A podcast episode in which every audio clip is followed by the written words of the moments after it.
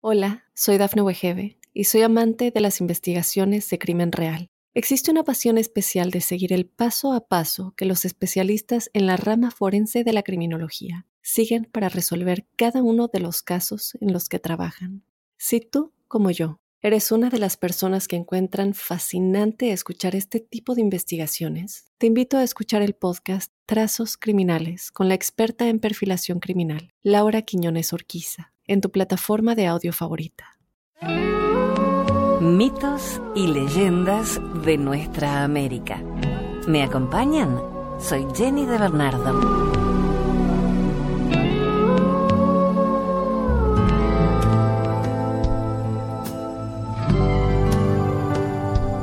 El mito de Viracochaán. Viracocha, principal divinidad inca, creó el mundo. Luego se alejó a una misteriosa distancia y envió a Viracochaán, su mensajero, quien emprendió una larga caminata. Mientras caminaba, Viracochaán educaba a los pueblos. Antes de dejar la tierra llegó al pueblo de Tambó u Ollantaytambo, que floreció gracias a sus divinos conocimientos. Aquí una versión del mito de Viracochán como enviado del gran Viracocha y como guía de los antiguos incas. Antes que los incas reinasen, cuentan que en el principio Viracocha crió un mundo oscuro y luego de ordenar el cielo y la tierra, crió una raza de gigantes. A estos les mandó que viniesen en paz para que los sirviesen, mas como no fueron recíprocos con él, los convirtió en piedras, enviándoles a la vez un diluvio general, al cual llaman Unu Pachacuti, que quiere decir el agua que transformó el mundo. Pasado el diluvio y seca la tierra, Viracocha determinó poblarla por segunda vez y para hacerlo con más perfección, determinó crear luminarias que diesen claridad. Para esto fue al gran lago Titicaca y mandó allí que salieran el sol, la luna y las estrellas y subiesen al cielo para dar su luz al mundo. Y dicen que la luna tenía más claridad que el sol por lo que éste al tiempo que subían le echó un puñado de cenizas en la cara, y que desde esa vez quedó la luna con el color que ahora tiene. Y luego que todo esto pasó, en la dirección sur apareció el enviado de Viracocha, que era un hombre de crecido cuerpo, el cual en su aspecto y en su persona mostraba gran autoridad, llamándolo Viracochaán o Tunupa Vestía una túnica andrajosa que le daba hasta los pies. Traía el cabello corto, una corona en la cabeza y un báculo, como los que llevaban los sacerdotes y astrónomos antiguos. Dicen también que llevaba a cuestas un bulto en el que transportaba los dones con los que premiaba a los pueblos que le escuchaban.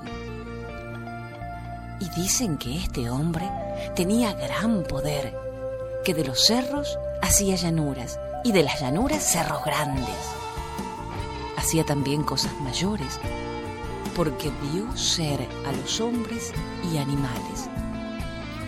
Y que, en fin, por su mano vino notable beneficio.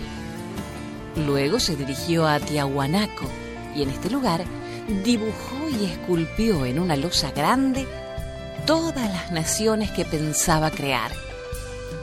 Y después de esto, inició su peregrinaje obrando maravillas por el camino de la serranía, mandando salir a los pueblos de sus pacarinas diciendo, gente y naciones, oigan y obedezcan, que yo les mando salir, multiplicar y henchir la tierra. Y a su vez, todos los lugares obedecieron. Y así, unos pueblos salieron de los suelos, otros de los lagos, fuentes, valles, cuevas, peñas y montes. A la vez que esto sucedía, pintaba a cada pueblo el traje y vestido que habrían de llevar. y asimismo dio a cada nación la lengua que habría de hablar, sus cantares y las semillas. Y así, en este camino de los Andes y montañas de la tierra, fue dando y poniendo nombre a todos los árboles grandes y pequeños, tanto como a sus flores y frutos, mostrando a la gente los que eran buenos para comer y los que no, y los que eran buenos para medicina. Y asimismo puso nombre a todas las hierbas e indicó el tiempo en el que habrían de florecer y fructificar. También dio orden a los hombres sobre cómo vivir, hablándoles amorosamente, con mucha mansedumbre, amonestándole para que fuesen buenos y los otros no se hiciesen daño ni se injuriasen. Luego les enseñó cómo cultivar. Para esto, rompía la tierra con la punta de su báculo, quedando ésta dispuesta para sembrarse, y así, con su sola palabra, hacía nacer el maíz y los demás alimentos. En ese largo peregrinar, dicen que también halló naciones rebeldes que no habían cumplido con su mandato, por lo que los convirtió en piedras, en figuras de hombres y mujeres con el mismo traje que traían. Estas conversiones fueron hechas en Tiahuanaco, Pucará y Jauja. En dichos lugares se encuentran unos bultos de piedra grandes y en algunas otras partes dicen que tienen tamaños casi gigantes. Y es así como llegó a la provincia de Cacha, habitada por los canas. Y estos, como no lo conocían, salieron armados y dispuestos a matarlo. Entonces, Viracochán, al observar esta actitud, hizo que cayese fuego volcánico sobre ellos, y los canas, por el temor de verse quemados, arrojaron sus armas y lo veneraron. Viendo esto, Viracochán tomó su báculo y paró el fuego. Luego puso orden entre ellos en memoria de este hecho, le edificaron un suntuoso adoratorio. Y hoy en día aún se puede ver el cerro de Cacha con su enorme quemadura que consumió las piedras de tal manera que ellas mismas se hacen testigo de este hecho, porque quedaron tan quemadas que se las puede levantar como si fueran madera liviana. Dicen que después de este suceso, llegó al pueblo de Urcos y subió a un cerro alto, desde donde mandó saliesen de él los naturales de Urco, por los que, con el tiempo, le erigieron en este lugar un rico adoratorio, edificando en este un escaño de oro fino y una imagen a semejanza suya. Luego Viracochán prosiguió su camino y llegando a cierto sitio creó un señor, al cual puso el nombre de Alcabiza y el lugar por nombre Cusco, dejando el mensaje que después de este señor vendrían los incas orejones a quienes todos respetarían. Este Viracochán, a quien los pueblos llaman también Tunupa, Tarapaca, Viracochán, Pachayachicachán, Bichacamayoc, Cunacuy Camayoc Pachacán, que quiere decir el enviado de Viracocha, su fuente, el predicador, el encargado del presente o el conocedor del tiempo. Dicen que se dirigió al pueblo del Curaca Apotambo, a donde llegó cuando se celebraban unas bodas. Fue en esas circunstancias que el curaca escuchó sus razonamientos y predicamentos con mucho amor, mas su pueblo no lo hizo así por lo que Viracochán les reprendió con amor afable. Y luego de esto, en un gesto de reciprocidad, entregó el báculo que portaba y en el que se encontraban grabados todos sus conocimientos al curaca Apotambo. Pasado esto, en memoria de Viracochán, labraron una montaña a imagen y semejanza suya, a la cual veneraron muchísimo Luego de esto, Viracochán prosiguió su camino, haciendo sus obras hasta que llegó a la línea equinoccial, cerca al Ecuador, donde queriendo dejar esta tierra informó a la gente sobre las muchas cosas que habrían de suceder. Les dijo que con el tiempo habría de venir gente diciendo ser viracocha y a las cuales no le deberían creer. Y dicho esto, se metió al mar, caminando por sobre el agua como si fuese su espuma. Dicen que pasado el tiempo y luego de que el pueblo de Tambo u Tambo floreció gracias a los conocimientos dejados por Viracochán, el báculo dejado por él se transformó en oro fino en el momento en que nació uno de los descendientes de Apotambo, llamado Manco Capac, quien vino a ser el primer inca, y con este báculo de oro, pasados los años, se dirigió a las partes altas de una serranía para fundar la que con el tiempo sería la capital del imperio de los incas, el Cusco.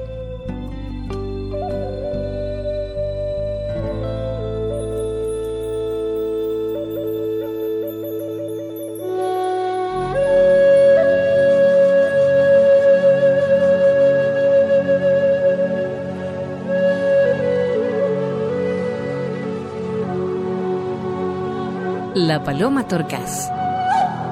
Al igual que otras civilizaciones, los mayas elaboraron cuentos, leyendas y fábulas en las que interpretaban de una manera singular el surgimiento del universo y las leyes de vida. Hoy estos relatos nos acercan al pensamiento del que fuera uno de los grandes pueblos de Mesoamérica. A continuación, una leyenda que corresponde al estado de Yucatán, México, y que se titula La Paloma Torcaz.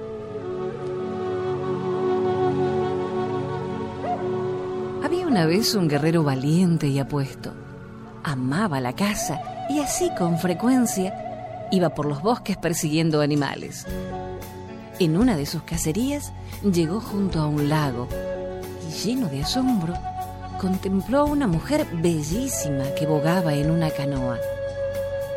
El guerrero quedó tan enamorado que muchas veces volvió al lugar con el ánimo de verla, pero fue inútil, pues ante sus ojos solo brillaron las aguas del lago.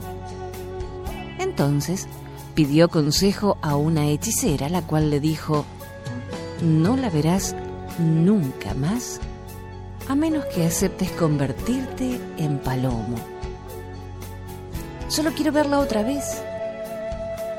Y si te vuelves palomo, jamás recuperarás tu forma humana. Solo quiero volverla a ver. Si así lo deseas, hágase tu voluntad. Y la hechicera le clavó en el cuello una espina y en el acto el joven se convirtió en palomo. Entonces levantó el vuelo y fue al lago y se posó en una rama. Y al poco rato vio a la mujer y sin poderse contener, se echó a sus pies y le hizo mil arrumacos. Entonces, la mujer lo tomó entre sus manos y al acariciarlo, le quitó la espina que tenía en el cuello. Nunca lo hubiera hecho pues el palomo inclinó la cabeza y cayó muerto. Al ver esto, la mujer desesperada se hundió en el cuello la misma espina y se convirtió en paloma. Y desde aquel día llora la muerte de su palomo.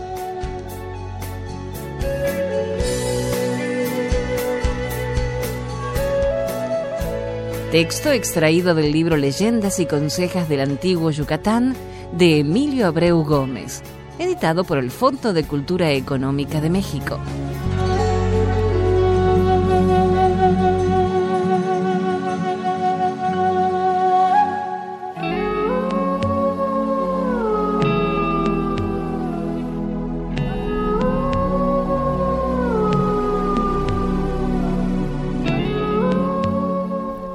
Hacemos una breve pausa y enseguida continuamos con mitos y leyendas.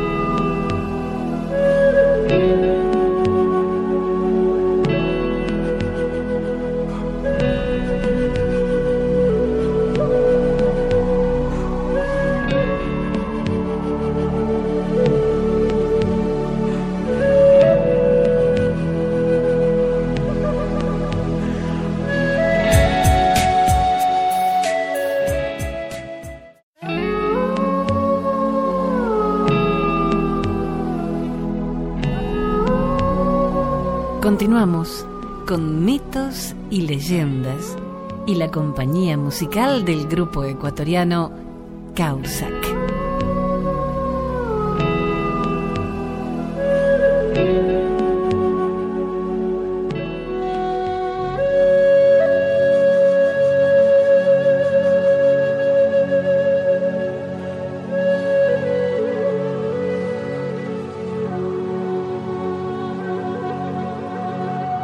Mate es una infusión sumamente popular en la República Argentina y en Uruguay. La yerba mate es un arbusto del género de las aquifoleáceas, cuyas hojas contienen una apreciable cantidad de un alcaloide denominado teína, similar a la cafeína, de considerable acción estimulante.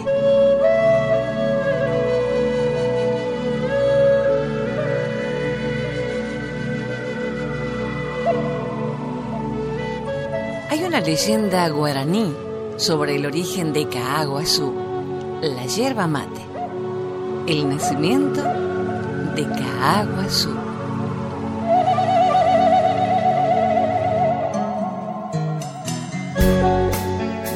Y así habitaba en el cielo. Todas las noches se paseaba por las alturas, alumbrando las copas de los árboles y la superficie de los esteros y un buen día se dio cuenta de que todo lo que conocía de la selva era lo que veía desde arriba. Los ríos, las cascadas, el colchón verde de los árboles, pero no sabía nada de lo que pasaba en el suelo.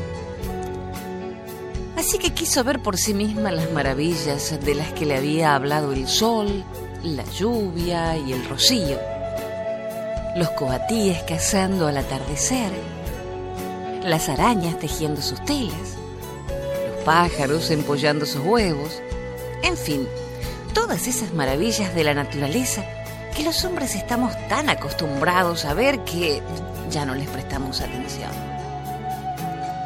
Hasta que un día se decidió.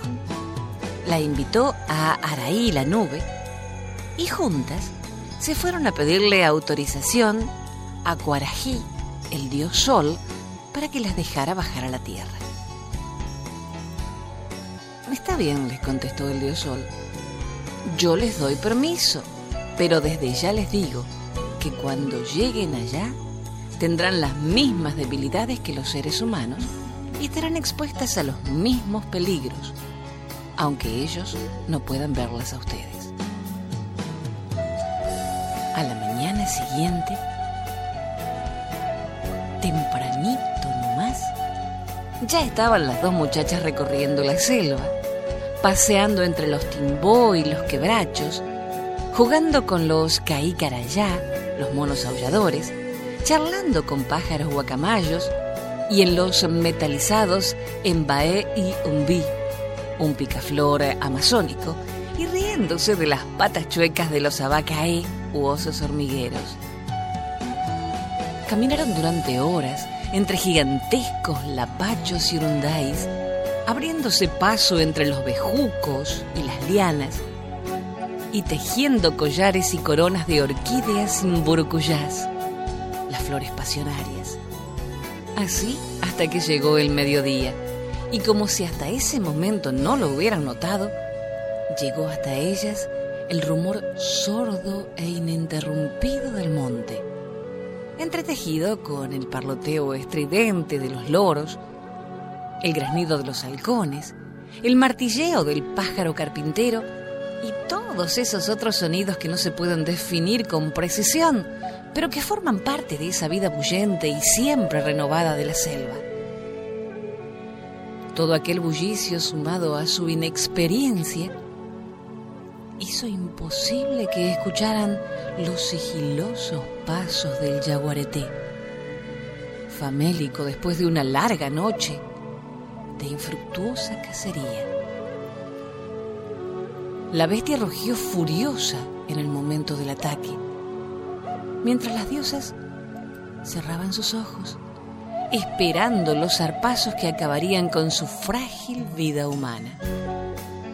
En lugar de ello, oyeron un silbido y un golpe sordo, tras el cual el salvaje bramido se tornó en gemido, cuando una flecha disparada por un joven cazador guaraní que pasaba accidentalmente por el lugar se clavó profundamente en el flanco expuesto del animal. Enfurecida de dolor, la fiera se revolvió contra el cazador abriendo sus fauces aterradoras y sangrando por el costado. Pero una nueva flecha acabó con su agresión. En medio de la lucha, el joven cazador de la tribu Cipollaí creyó entrever la silueta de dos mujeres que huían despavoridas, pero luego, al revisar los rastros, no vio más que la sangre derramada del jaguareté y los arañazos de su zarpa en la hierba, y creyó haberse equivocado. El cipollaí, orgulloso frente a su primer jaguar, sacó su cuchillo, lo desolló cuidadosamente y luego se acostó a la sombra de un ceibo. Agotado por la excitación de la caza, durmió profundamente. Y mientras lo hacía, soñó que dos hermosas mujeres de piel blanca como la espuma del río y rubias cabelleras como nunca había visto, se acercaban a él y llamándolo por su nombre, una de ellas le dijo, yo soy Yassi y ella es mi amiga Araí. Volvimos para agradecerte el habernos salvado la vida. Fuiste muy valiente al enfrentarte al yaguareté para defendernos. Y por eso voy a entregarte un premio que te envía Cuarají, el dios sol. Tarde, cuando llegues de vuelta a tu maloca, a tu casa, encontrarás junto a la entrada una planta que no reconocerás. La llamarás Kaá y con sus hojas podrás preparar una bebida que acerca a los corazones solitarios y ahuyenta la nostalgia y la tristeza. Es mi regalo para ti, para tus hijos y para los hijos de tus hijos. Luego, en su sueño, el joven cazador creyó ver que las dos muchachas se alejaban entre los árboles, seguidas por una bandada de mariposas blancas, y enseguida fueron solamente un resplandor entre los arbustos. Pero al atardecer, al llegar a su tabá, a su pueblo, él y los miembros de su familia vieron un nuevo arbusto de hojas ovaladas y brillantes que brotaba por doquier. Ante el asombro de todos, el joven Cipollaí siguió las instrucciones de Yací. Picó cuidadosamente las hojas, las colocó dentro de una pequeña calabacita seca y la llenó con agua fresca del arroyo. Luego, buscó una caña fina, la introdujo en el mate y probó la nueva bebida. Al comprobar que calmaba rápidamente su sed y saborear su agradable dejo amargo, invitó a sus familiares y no contento con ello, abandonó la maloca y llamó a sus vecinos para hacerles probar su nuevo hallazgo. Pronto, el recipiente fue pasando de mano en mano y en poco tiempo toda la tribu había adoptado la nueva infusión. Había nacido el mate.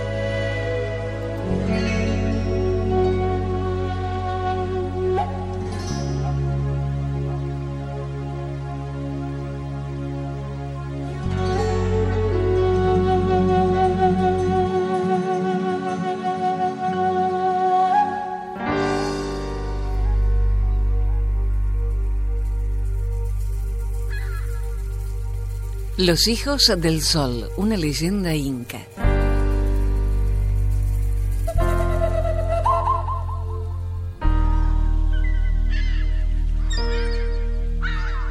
Y dijo el sabio Pachacutec que el rey sol y la reina luna se unirían aquel glorioso día, y así fue.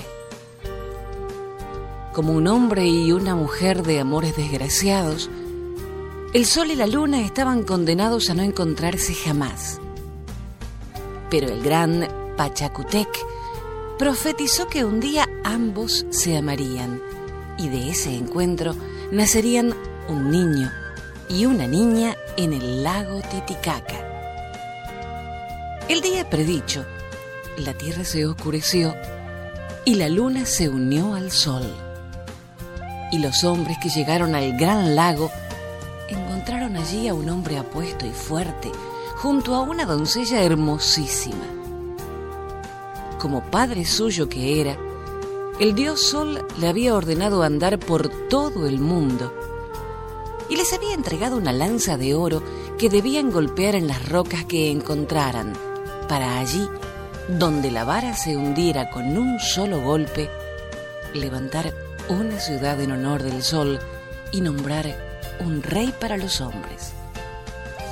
Así lo hicieron los hijos del sol.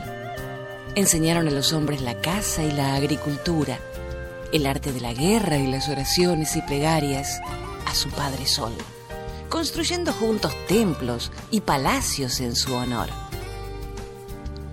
Los hombres de aquellas tierras, agradecidos, le dieron al hijo del sol el nombre de Inca, que significaba en su lengua príncipe. Y llamaron Mamauchik a la hija del sol, que significaba madre. Los dos hijos del sol, acompañados por la gente del lugar, recorrieron montes, valles, ríos, buscando el sitio donde la roca se diera al primer golpe de la lanza, indicando así el lugar donde fundar la ciudad. Finalmente, en una montaña llamada Huanacauri, la roca se dio. Y los hijos del sol reunieron allí a los hombres y les hablaron de la riqueza y la pobreza, la paz y la guerra, la justicia y la injusticia. Todas ellas enseñanzas de su padre Sol.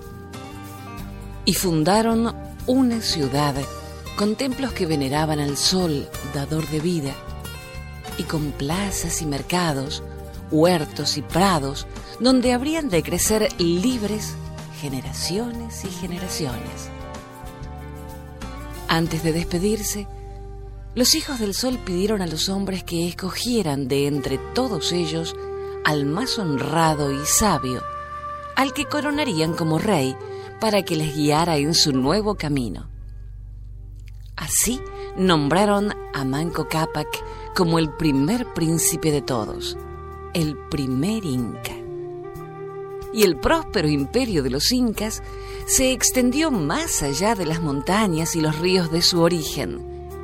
Los hombres erigían templos y fundaban nuevas ciudades, construían carreteras y hacían crecer sus rebaños en una época en la que esto era impensable para la mayoría de las civilizaciones que poblaban la Tierra y por siglos y siglos continuaron adorando al Rey Sol, dador de vida y protector de su pueblo. Claro que todo esto sucedió mucho antes de que los hombres con cabeza de hierro y cuerpo de caballo llegaran a sus tierras destruyendo y asolando cuanto encontraban a su paso.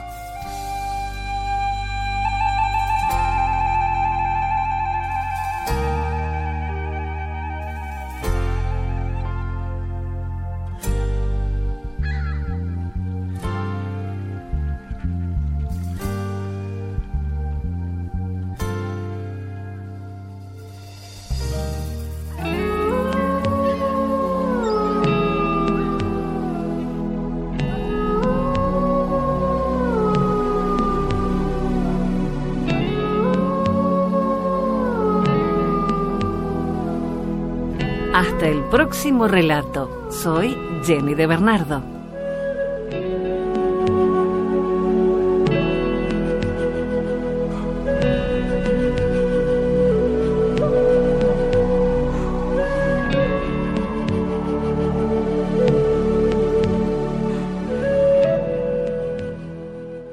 Hola, soy Dafne Wegebe y soy amante de las investigaciones de crimen real. Existe una pasión especial de seguir el paso a paso que los especialistas en la rama forense de la criminología siguen para resolver cada uno de los casos en los que trabajan. Si tú, como yo, eres una de las personas que encuentran fascinante escuchar este tipo de investigaciones, te invito a escuchar el podcast Trazos Criminales con la experta en perfilación criminal, Laura Quiñones Orquiza, en tu plataforma de audio favorita.